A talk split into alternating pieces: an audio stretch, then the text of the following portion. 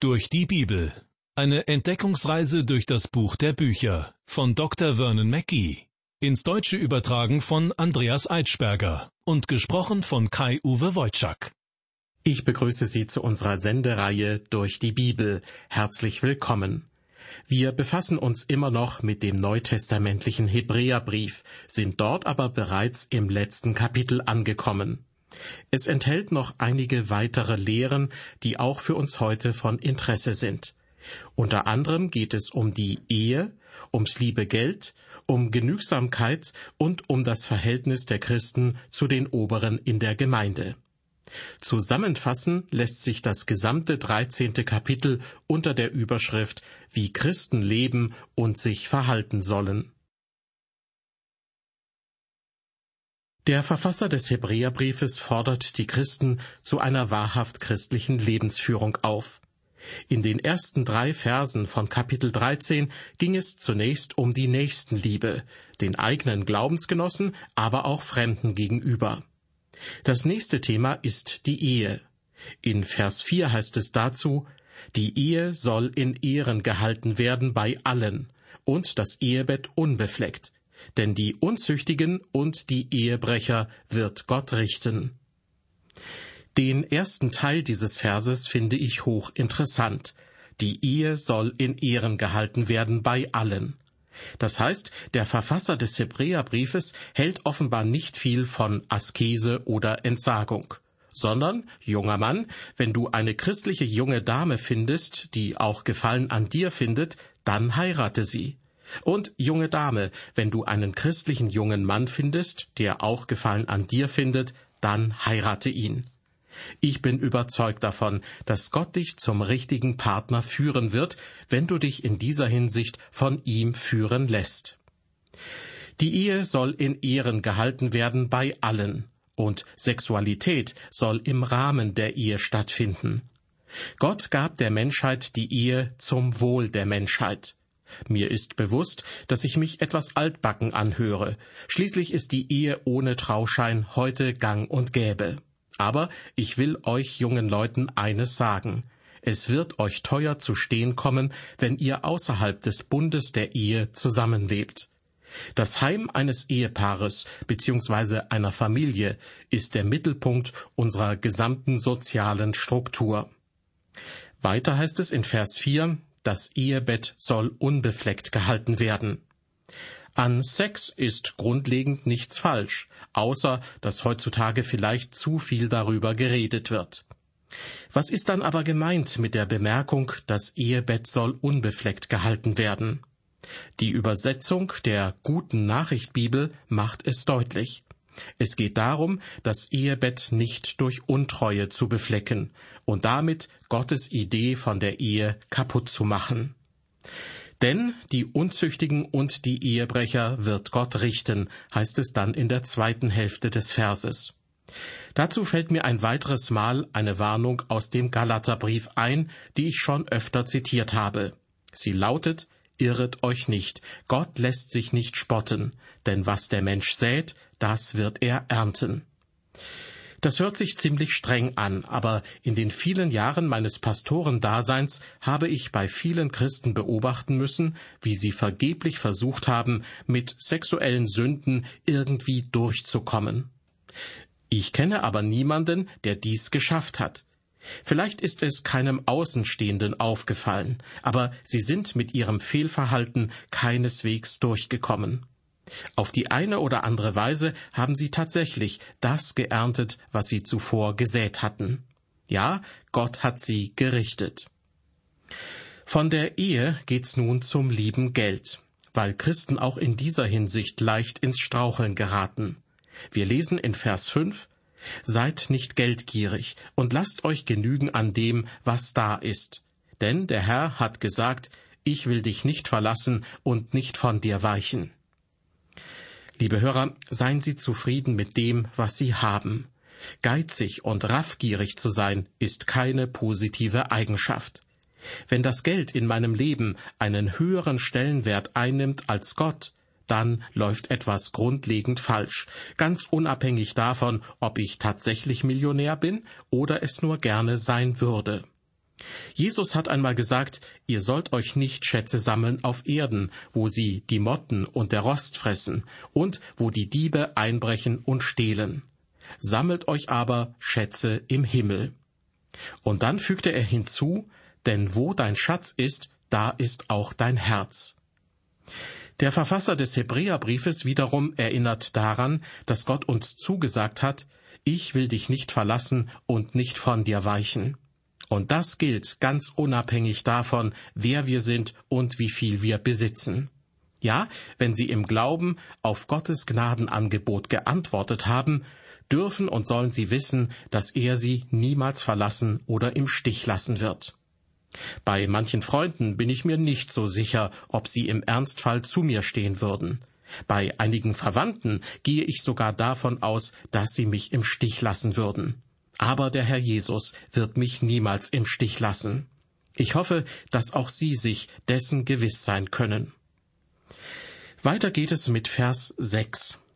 So können auch wir getrost sagen, der Herr ist mein Helfer, ich will mich nicht fürchten, was kann mir ein Mensch tun? Ob der Verfasser des Hebräerbriefes wohl schon ahnte, was in den kommenden Jahren auf die Christen zukommen sollte? Nicht nur die Urgemeinde in Jerusalem, sondern auch die Christen in Judäa und Samarien und in anderen Teilen des römischen Reiches mussten um ihres Glaubens willen Verfolgung und Gewalt erdulden. Sie hatten es wirklich nötig, dass ihnen jemand Mut zusprach. Sie mussten daran erinnert werden, dass Gott sie nicht im Stich lassen würde, sondern dass sie, was auch immer geschieht, von sich sagen können, der Herr ist mein Helfer, ich will mich nicht fürchten, was kann mir ein Mensch tun? Ich erinnere mich noch gut, dass in den 1970er Jahren Menschen von sich reden machten, die ebenfalls dieser Überzeugung waren. Es handelte sich um amerikanische Soldaten, die während des Vietnamkrieges in Gefangenschaft geraten waren und zum Teil erst Jahre später in die USA zurückkehren durften. Nicht wenige von ihnen erzählten, dass sie sich zu Jesus bekehrt hätten und dass er ihnen geholfen habe. In den Medien wurde darüber natürlich kaum berichtet, aber die betreffenden Männer bezeugten, Jesus habe sie nie im Stich gelassen. Er war bei ihnen geblieben und half ihnen durch die schwere Zeit. Ähnliche Berichte gab es nach dem Zweiten Weltkrieg von Soldaten, die als Kriegsgefangene in sowjetischen Gulags eingesperrt waren. Ich bin der Meinung, dass Ihr Zeugnis uns Mut machen kann, tapfer für unseren Glauben einzustehen, ohne davor Angst zu haben, was Menschen uns antun könnten. Ich lese noch einmal Vers 6 aus unserem Bibeltext. So können auch wir getrost sagen, der Herr ist mein Helfer, ich will mich nicht fürchten, was kann mir ein Mensch tun? Und weiter geht es mit Vers 7. Gedenkt an eure Lehrer, die euch das Wort Gottes gesagt haben. Ihr Ende schaut an und folgt ihrem Glauben nach. Es gibt Pfarrer, Pastoren und Gemeindeleiter, die diesen Vers zitieren, um den Gehorsam ihrer Gemeindemitglieder zu erzwingen. Sie wollen den anderen zeigen, dass sie der Chef sind. Doch darum sollte es eigentlich nicht gehen. Der Verfasser des Hebräerbriefes spricht hier von geistlichen Lehrern, von geistlichen Führungspersönlichkeiten. Ihre Aufgabe ist es, Menschen zu Christus zu führen. Und wenn ein Pfarrer, Pastor oder Gemeindeleiter dieser Aufgabe gerecht wird, dann können sie ihm und seinem Glauben nachfolgen, wie es in Vers 7 empfohlen wird. In Vers 8 folgt nun eine Art Zwischenruf, aber er ist mehr als nur dies. Er lautet Jesus Christus gestern und heute und derselbe auch in Ewigkeit. Im Wort Gottes gibt es keine Zufälle. Das soll heißen, dass kein Wort leichtsinnig oder ohne Grund verwendet wird. So ist das auch hier. Der komplette Name Jesus Christus kommt im Hebräerbrief kaum vor, Deshalb fällt es auf, dass er hier verwendet wird. Jesus ist sein menschlicher Name. Christus ist sein Titel, der seine Gottheit anspricht. Jesus ist der Name, der ihn mit der Menschheit verbindet. Dieser Name identifiziert ihn als den wunderbarsten Menschen dieser Welt. Wie wundervoll Jesus doch war, als er hier auf Erden wandelte. Die Menschen drängten sich um ihn, weil er so menschlich war. Sie folgten ihm scharenweise und sie liebten ihn. Seine Lehre aber konnten viele nicht leiden. Und damit kommen wir zu dem zweiten Namensbestandteil, Christus. Wie schon gesagt, ist das eigentlich ein Titel und er bedeutet der Gesalbte. Im Alten Testament wurden Priester, Propheten und Könige gesalbt, um auf ihre besonderen Aufgaben hinzuweisen. So ist das auch bei Jesus Christus, Jesus dem Gesalbten. Durch den Titel Christus wird seine göttliche Mission als Erretter angesprochen. Er ist der fleischgewordene Gott. Jesus der Christus, Jesus der Gesalbte, Jesus der von Gott Entsandte. Im Grunde fühle ich mich kaum dazu imstande, alles das, was mit diesem kurzen Vers 8 angedeutet und ausgesprochen wird, ans Tageslicht zu holen. Jesus Christus gestern und heute und derselbe auch in Ewigkeit. In diesem Vers steckt so viel drin. Aber er kann, wie so viele andere Verse im Wort Gottes auch, missbraucht werden. Es gibt Menschen, die diesen Vers zitieren und meinen, als Jesus vor 2000 Jahren hier auf Erden war, da tat er Wunder. Deshalb sollten auch wir sie heute tun. Er heilte vor 2000 Jahren andere Menschen, also sollten wir heute auch heilen. Er ist doch schließlich derselbe geblieben. Richtig, Jesus Christus ist immer derselbe. Wir müssen aber begreifen, inwiefern er derselbe ist. Er ist vom Wesen her, von seiner Person und von seinen Merkmalen her derselbe. Was seinen Aufenthaltsort oder seine Taten angeht, ist er nicht derselbe. Ich möchte das gerne verdeutlichen. Als ich Israel besuchte, bin ich ihm nicht begegnet.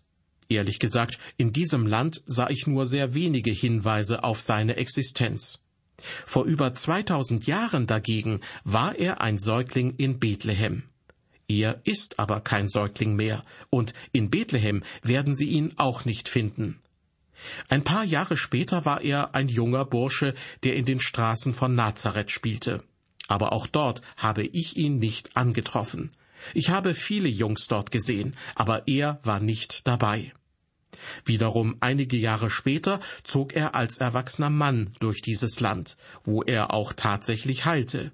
Ich war in Jerusalem und habe auch Golgatha besucht, aber auf diesem Berg stand kein Kreuz mehr, ganz zu schweigen davon, dass er auch nicht mehr am Kreuz zu finden gewesen wäre.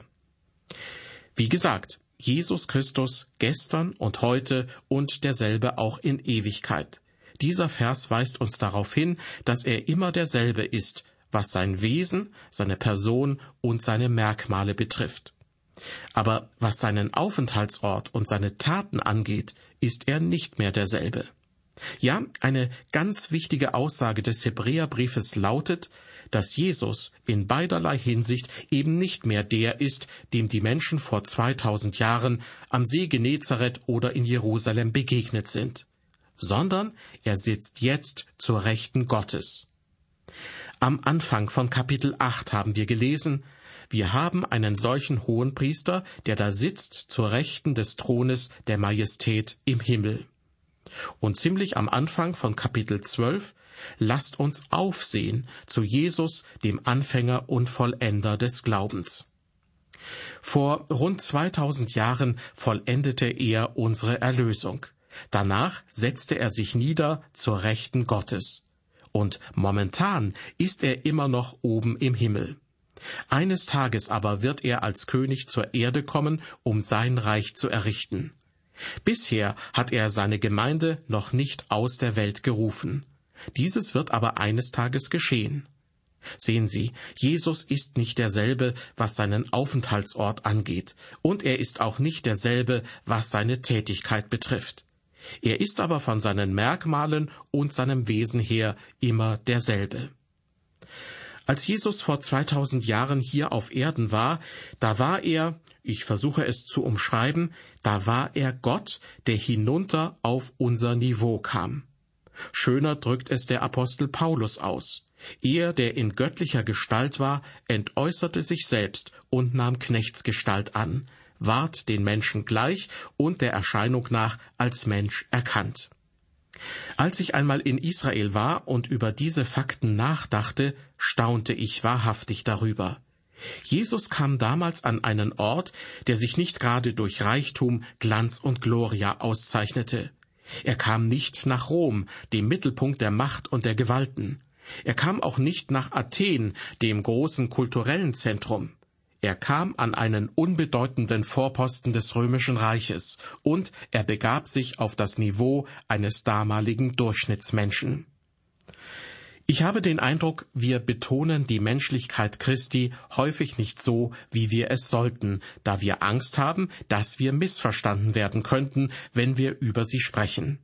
Stattdessen betonen wir meist seine Gottheit. Das ist auch rechtens so, denn liberalere Christen sprechen nur noch von seiner Menschlichkeit, auch wenn sie sie nicht wirklich verstehen. In seiner Menschlichkeit aber war Jesus vermutlich die ansprechendste Persönlichkeit, die jemals auf Erden gelebt hat. Nicht weil er Gott war, sondern weil er ein Mensch, ein echter Mann war. Haben Sie sich jemals gefragt, warum die Massen sich so sehr von ihm angezogen fühlten? Er war stark, aber zugleich auch sanft, so sanft, dass sogar Kinder zu ihm kamen. Er konnte allerdings auch die Geldwechsler aus dem Tempel verjagen, die verkrochen sich schleunigst, weil er manns genug war, ihren Frevel offen anzusprechen. Jesus hatte auch das, was wir heute als Charisma bezeichnen würden. Menschen fühlten sich von ihm angezogen, und viele folgten ihm, weil sie ihn liebten. Sie fühlten sich wohl in der Gegenwart dieses aufrechten Mannes. In Kapernaum hatte er einen Leprakranken geheilt. Anschließend musste er sich von dannen machen, da die Masse ihn so sehr bedrängte, dass er nicht mit seiner Mission fortfahren konnte. Sogar Zöllner und Sünder kamen zu ihm, was die religiös frommen Menschen so irritierte. Wenn er allerdings heute Ihre oder meine Stadt besuchen würde, ich bin mir nicht sicher, ob er auch in Ihre oder meine Gemeinde kommen würde. Ich habe das Gefühl, dass er lieber da sein würde, wo sich die ganz gewöhnlichen Leute versammeln. Er würde sich unters Volk mischen und wahrscheinlich das eine oder andere Kind auf den Arm nehmen. Als er gegen Ende seines Wirkens nach Jericho ging, hatten sich die Menschen auf beiden Straßenseiten so dicht versammelt, dass Zachäus, ein etwas kurz geratener Mann, auf einen Baum klettern musste, um ihn sehen zu können. Aber auch hier hielt der Herr inne und überredete ihn herunterzukommen. Ich finde es wunderbar, wie sensibel der Herr Jesus auf die Bedürfnisse seiner Mitmenschen reagierte. Wir sollten eines aber nicht außer Acht lassen. Es war die Person Christi, die den Menschen zusagte. Es war nicht seine Lehre. Seine Ankündigung, dass er sterben würde, um Menschen zu erlösen, stieß auf keine große Resonanz. Ja, zu Anfang seines Wirkens war es seine Lehre, die nicht wenige Menschen verärgerte. Er lehrte zum Beispiel, dass er das Brot des Lebens ist und dass er gekommen sei, um sein Leben zu geben, damit die Menschen geistliche Nahrung haben könnten. Dem fügte er hinzu, es kann niemand zu mir kommen, es sei denn, ihn ziehe der Vater. Im Johannesevangelium wird sogar berichtet, von da an wandten sich viele seiner Jünger ab und gingen hinfort nicht mehr mit ihm. Da fragte Jesus die Zwölf, wollt ihr auch weggehen? Da antwortete ihm Simon Petrus, Herr, wohin sollen wir gehen? Du hast Worte des ewigen Lebens. Die Menge verdünnisierte sich also, sprichwörtlich und buchstäblich, und nur zwölf blieben bei ihm. Wie kam es dazu? Nun, aufgrund seiner Lehre. Jesus wurde sogar von Petrus gerügt, als er von seinem bevorstehenden Tod sprach. Petrus sagte, Gott bewahre dich, Herr, das widerfahre dir nur nicht. Sogar seine treuen Jünger mochten diese Art von Lehre nicht. Liebe Hörer, als Menschen in Kontakt mit dem Herrn Jesus Christus kamen, fanden sie Gnade und Wahrheit, Anmut und Stärke, Sanftmut und Majestät, Licht und Liebe. Er sprach die Menschen an. Als er aber an einem Kreuz starb, wurde er anstößig. Ich sage Ihnen, das Kreuz ist immer noch anstößig. Aber Jesus ist immer noch anziehend. Viele, die ihn als Erlöser nicht anerkennen wollen, halten ihn dennoch für einen vorbildlichen Menschen. Als im 15. Jahrhundert der Bußprediger Girolamo Savonarola vor die Bürger der Stadt Florenz trat und ihnen zurief, seid frei, da applaudierten sie. Als er ihnen aber zurief, seid rein, da verjagten sie ihn aus der Stadt. Sie lehnten seine Lehre ab, weil diese ihnen nicht passte. Der Herr Jesus verkündigte den Menschen, ihr müsst euch von der Sünde abwenden, ihr könnt nicht in Sünde leben. Ich bin gekommen, um euch frei zu machen und werde aus diesem Grund mein Leben für euch geben. Und ihr werdet dann als Sünder zu mir kommen müssen. Tatsächlich kamen Sünder zu ihm. Wenn Menschen verzweifelt sind wegen ihrer Sünden, dann kommen sie zu ihm. Und ich bin überzeugt davon, dass das heute noch genauso ist. Liebe Hörer, ich wünschte mir, dass ich Ihnen Jesus in allen Einzelheiten so vor Augen malen könnte, wie er wirklich war, vor 2000 Jahren, als er hier auf dieser Erde lebte. Aber wie wir gehört haben, jetzt ist er unser hoher Priester und vertritt uns vor Gott. Heute ist Ihr Leid sein Leid und Ihre Freude seine Freude. Er wird auch in Zukunft derselbe sein, deshalb heißt es in unserem Bibeltext aus dem Hebräerbrief, Jesus Christus gestern und heute und derselbe auch in Ewigkeit. Er, seine Person und sein Wesen wird sich nie verändern. Und eines Tages werden wir in seiner Gegenwart sein. Zum Schluss dieser Sendung möchte ich Ihnen einen kleinen Ausschnitt aus einem Büchlein von Cyrus Scorefield vorlesen. Er war ein US-amerikanischer Theologe und Jurist und hat Anfang des 20. Jahrhunderts die nach ihm benannte Scofield Studienbibel herausgegeben. In seinem Büchlein über die Lieblichkeit Christi schreibt er, Erstens scheint es, dass die Lieblichkeit Christi aus seiner perfekten Menschlichkeit besteht. Wissen Sie, was ich damit meine? Ich meine nicht, dass er ein perfekter Mensch in unserem Sinne war sondern dass er auf perfekte Weise Mensch war. In allen Dingen, außer unseren Sünden und unserem bösen Wesen, ist er eins mit uns. Er wuchs in Alter und in Gnade. Er arbeitete, er weinte, er betete und er liebte. Er wurde in allen Punkten genauso versucht wie wir. Er sündigte aber nicht. Zusammen mit Thomas bekennen wir ihn als Herrn und Gott. Wir beten ihn an und verehren ihn. Aber, meine Lieben, es gibt niemand anderen, der mit uns so eine Innigkeit eingeht, der sich unseren menschlichen Herzen so weit nähert. Es gibt niemanden im gesamten Universum, vor dem wir uns so wenig fürchten. Er dringt so einfach und natürlich in unser gegenwärtiges Leben ein, als ob er in derselben Straße aufgewachsen wäre.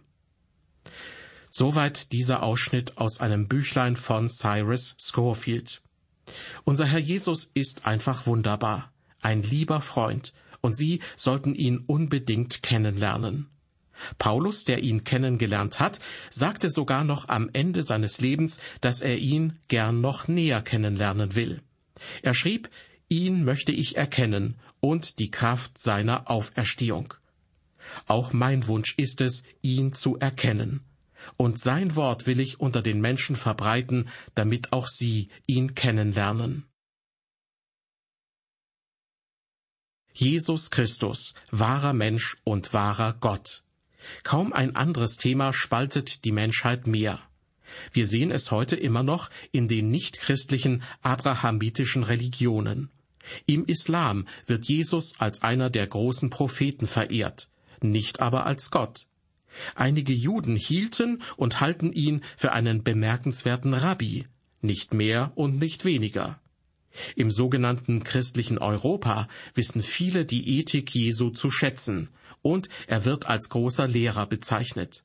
Aber dass er der Sohn Gottes ist und starb und auferstand, wird in unserer säkularen Welt weitgehend abgelehnt.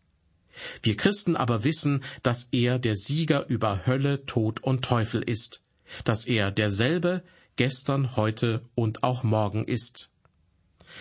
Unsere Sendung geht nun zu Ende und wir nähern uns auch dem Ende des Hebräerbriefes. In der nächsten Ausgabe unserer Sendereihe Durch die Bibel schließen wir diesen neutestamentlichen Brief ab. Ich hoffe, Sie sind dann auch wieder mit dabei. Bis dahin auf Wiederhören und Gott befohlen.